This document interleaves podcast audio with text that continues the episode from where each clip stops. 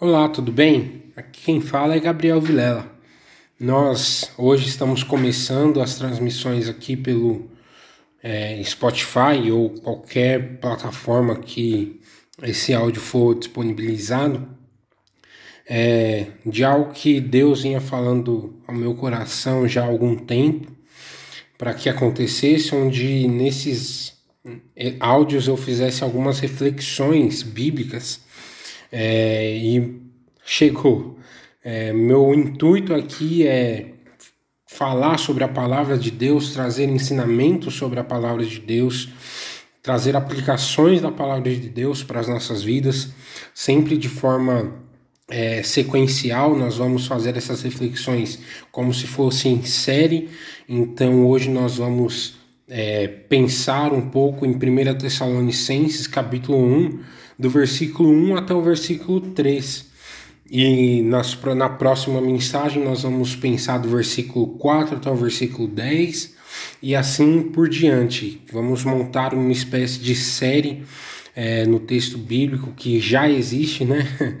nós vamos seguir é, essa cronologia do, do, do, do, dos livros bíblicos. Então a nossa reflexão ela vai se iniciar em 1 Tessalonicenses e conforme o tempo for passando, nós é, vamos para outros livros. Isso é uma forma de eu compartilhar com, com quem quiser ouvir é, as minhas devocionais, os meus momentos com Deus.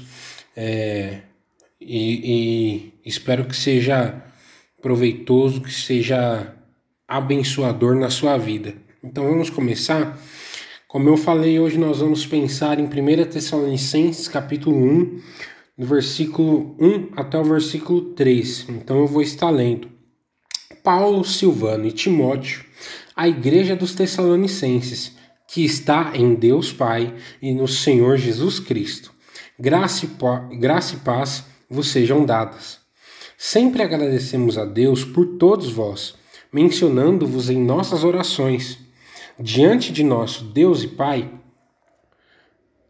lembramos-nos constantemente da vossa fé atuante, do vosso amor prestativo e da vossa esperança bem firmada no nosso Senhor Jesus Cristo. Então Paulo ele está começando a, a carta de 1 Tessalonicenses aqui, a igreja para os, a, a igreja de Tessalonicenses, né, uma igreja, e Paulo está escrevendo a primeira carta para essa igreja. E aí ele começa com uma saudação que é costumeira no, no, nos livros, nas cartas de Paulo, é, onde ele se apresenta apresenta juntamente com ele Silvano e Timóteo, que estão juntos com ele, e sauda a igreja dos Tessalonicenses. É, e encerra o versículo 1 dizendo: Graça e paz vos sejam dadas.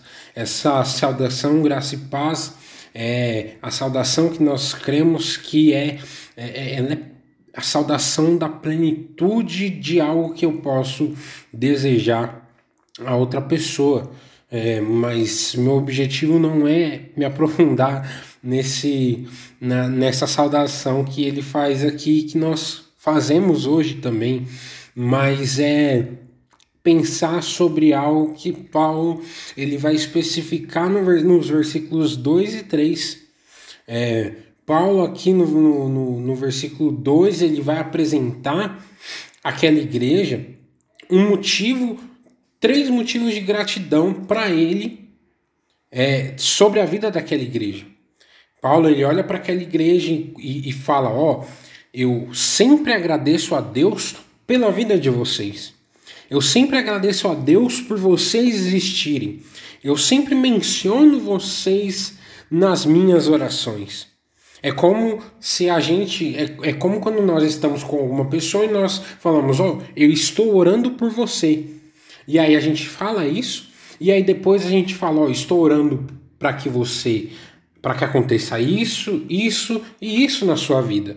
Então Paulo no, no, no, versículo 2 é como se ele falasse, ó, eu agradeço a Deus e menciono vocês nas minhas orações a Deus. E aí no versículo 3 ele vai mencionar, ele vai justificar essas, essas três razões pela qual ele é, agradece a Deus pela vida dos Tessalônica, do, do povo de, de Tessalônica.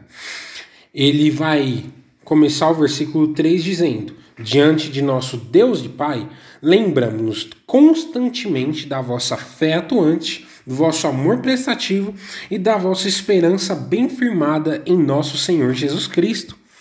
Essas três características que Paulo coloca aqui ele, essas, elas não aparecem só nesse livro aqui. Paulo constantemente ele lembra dessas três características em outras cartas também, por exemplo, lá em 1 Coríntios 13, no versículo 13, quando ele vai encerrar o capítulo 13, dizendo: Portanto, agora permanecem estes três: a fé, a esperança e o amor. Então, Paulo considerava essas três características características de extrema importância para a igreja de Tessalônica, para os cristãos de Tessalônica e, consequentemente, para nós hoje, dois mil anos é, por volta disso, depois, precisamos entender o que Paulo queria dizer com essas três características para aquela igreja e para nós hoje aqui. Então ele começa dizendo: Eu agradeço a Deus. Ele, ele falou no versículo 2, né? Eu agradeço a Deus. Eu me lembro de vocês nas minhas orações, agradecendo a Deus pelo quê? Pela vossa fé atuante. A fé, como nós já falamos, ele, Paulo menciona ela é, outras vezes em outras cartas, é, e ele sempre fala muito sobre a fé. Mas aqui nesse texto ele não coloca simplesmente a fé como é o caso de 1 Coríntios 13, onde ele fala fé, esperança e amor. Ele fala aqui fé atuante. Em algumas Bíblias, isso vem escrito: Eu agradeço a Deus pela operosidade da vossa fé. Isso é, ele agradecia a Deus porque a fé dos irmãos de Tessalônica ela era, ela era uma fé atuante, ela, uma, era, ela era uma fé que operava, uma fé que, que os levava a trabalhar, que os levava a se mover. Por exemplo, ele escreveu algo parecido em outra carta, na carta de Efésios, lá no capítulo 2, quando ele fala, um texto bem conhecido, mas às vezes a gente só conhece o versículo 8 e não se atenta para o que vem depois. Ele diz assim: Porque pela graça vocês são salvos, mediante a fé. E isso não vem de vós, é dom de Deus, não de obras para que ninguém se glorie. E aí o versículo 10 diz: Pois somos feitura dele, criados em Cristo Jesus para as boas obras, as quais Deus de antemão preparou para que andássemos nelas. Então, Paulo, nesse texto de Efésios 2, ele está dizendo algo bem parecido com, com o que ele está querendo dizer aqui em 1 Tessalonicenses. Ele fala que a fé, ela não, ela, ela não vem de obra, para que ninguém se. Ou a, a, a, salvação, aqui em Efésios 2, ele está falando, melhor dizendo, é, não vem de obra para que, que ninguém se glorie, ela vem mediante a fé.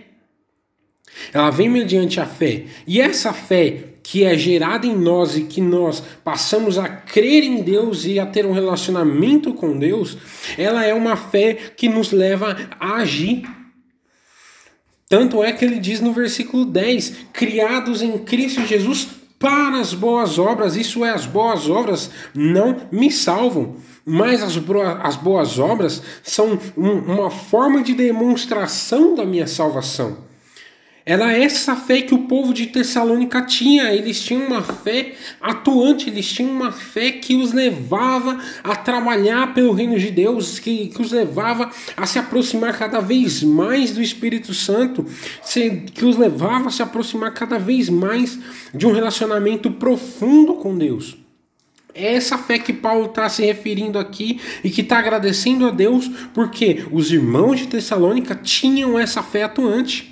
Isso traz um ensinamento maravilhoso para nós de que a nossa fé, ela não deve ser uma fé que, que gera um fim em si mesmo, que não nos leva a agir, que não nos leva a, a, a, buscar ter um relacionamento mais próximo com Deus, que não nos leva a amar o nosso próximo, que não nos leva a, a, a olhar para as outras pessoas com um olhar de compaixão, com um olhar de, de amor que não nos leva a pregar o evangelho.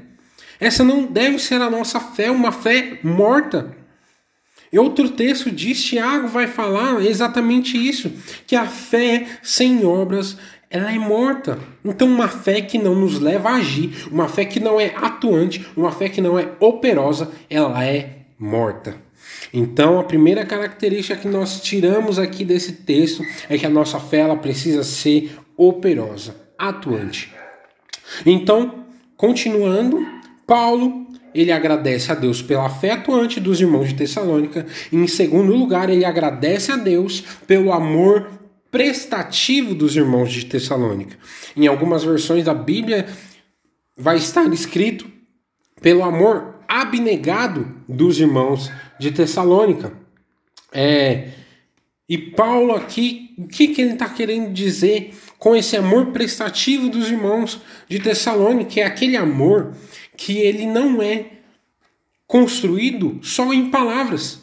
Ele não é feito só de palavras, mas esse amor, ele é feito de atitudes. Ele, esse amor ele é feito de, de do que eu faço para demonstrar amor pelas pessoas. Ele não é um amor onde eu falo que amo, mas não me movo a ajudar. Não me movo, não, esse amor não, me, não faz com que eu me mova a ajudar a, a, o próximo, as pessoas que precisam de mim. Eu falo que as amo, mas na hora de ajudar eu não ajudo. E não é esse tipo de amor que nós devemos, nós que somos cristãos devemos ter. Nosso amor ele precisa ser prestativo. E quando nós pensamos em amor prestativo, em amor é, que também leva a ter atitudes de demonstração, me vem à mente o texto de 1 Coríntios 13, no versículo 4, onde próprio Paulo vai dizer: O amor é paciente e bondoso, o amor não arde em ciúmes, não se envaidece, não é orgulhoso não se conduz de forma inconveniente, não busca os seus interesses, não se irrita, não se ressente do mal. O amor não se alegra com a injustiça, mas se alegra com a verdade. O amor tudo sofre, tudo crê, tudo espera e tudo suporta. Aqui, muitas vezes, nesse texto de 1 Coríntios, nós achamos que esse texto é só para casamento. Quando a gente pensa sobre esse texto, a gente vem, logo vem à mente o marido e a mulher. Mas o contexto desse texto não é o casamento. O contexto desse texto é o amor. Paulo, em 1 Coríntios 13, ele está falando sobre o amor. Esse amor, onde, da mesma forma que está em 1 Tessalonicenses e está em 1 Coríntios 13, é um amor prestativo. Não é um amor de palavra, não é um amor que eu, como eu já expliquei, que eu falo que amo, que eu digo milhares de vezes que amo, mas as minhas atitudes demonstram outras coisas. Esse amor prestativo, ele é aquele amor que ele se move para ajudar.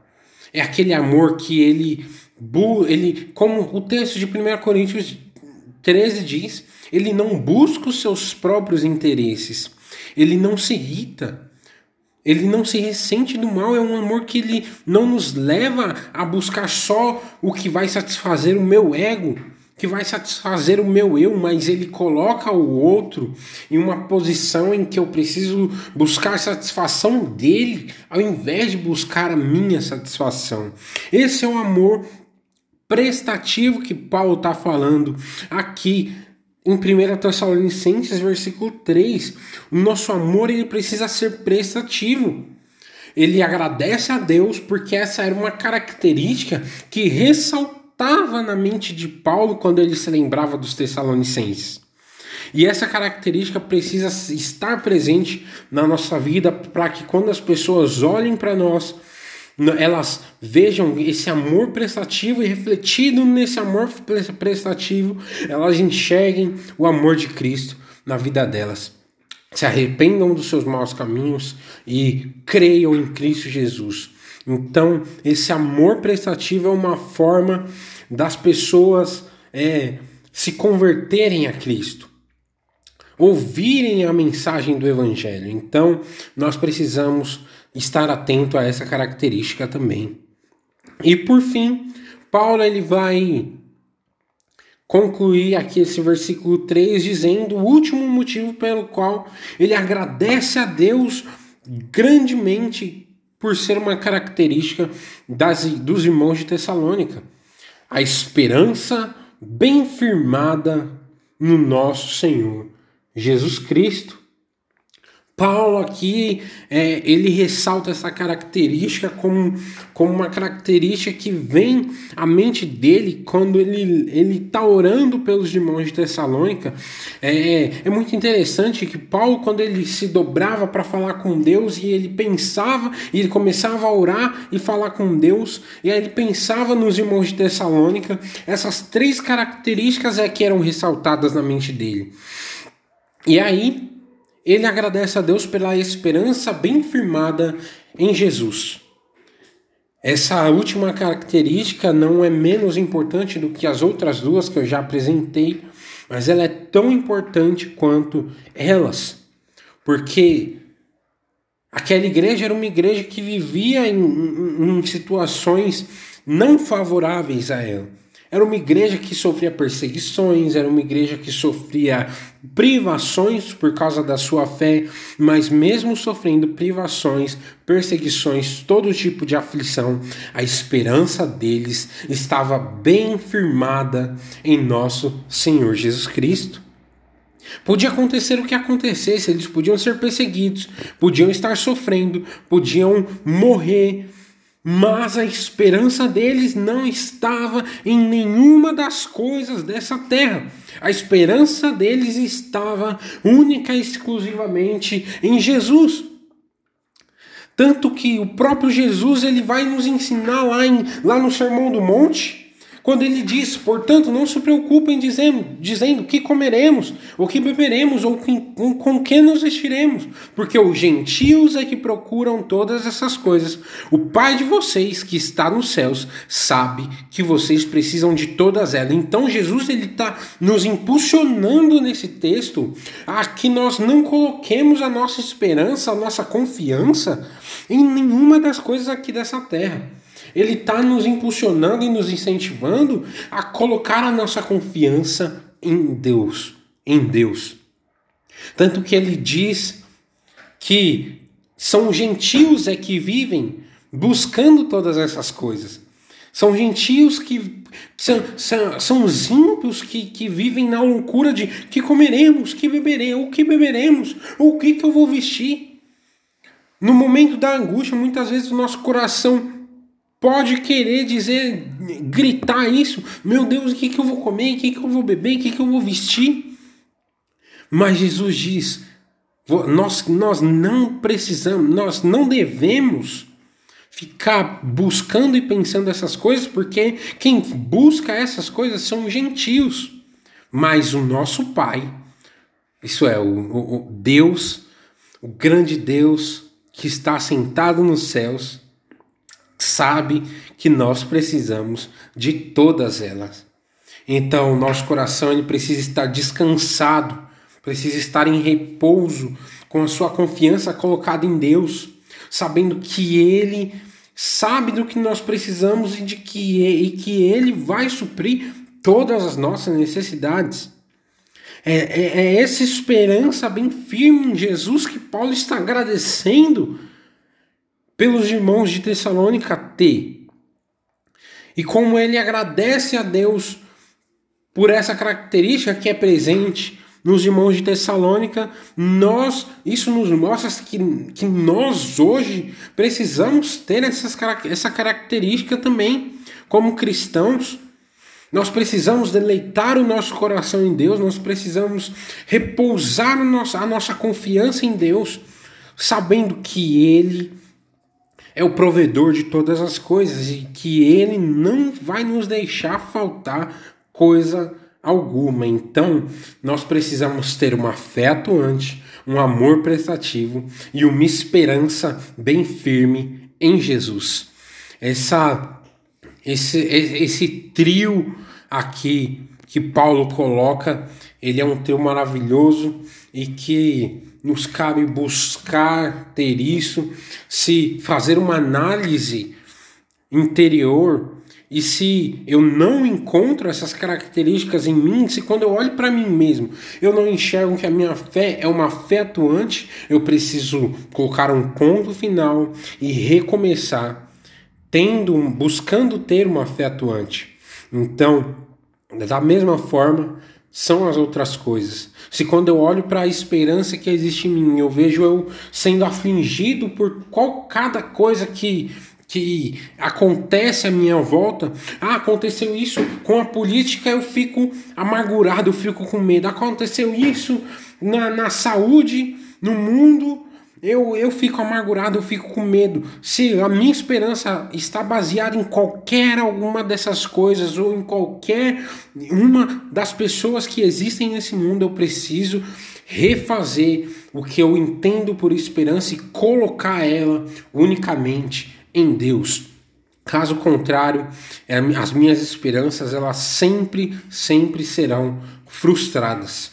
Quando eu coloco a minha esperança nas coisas dessa terra, elas vão ser frustradas. Mas se eu colocar a minha esperança em Deus, ela jamais será frustrada. Então, fique com essa reflexão. É, eu vou tentar, pelo menos umas três vezes por semana, colocar algum tipo de, de, de, de reflexão aqui. É, em, e, e, essa foi a nossa primeira.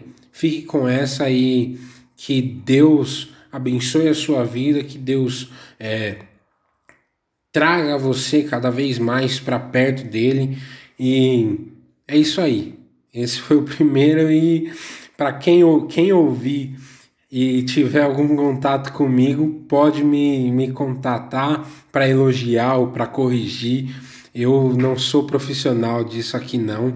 É bem, é um mundo muito novo para mim estar tá fazendo isso, mas eu tô aberto a sugestões, a comentários e, e críticas também se acontecerem.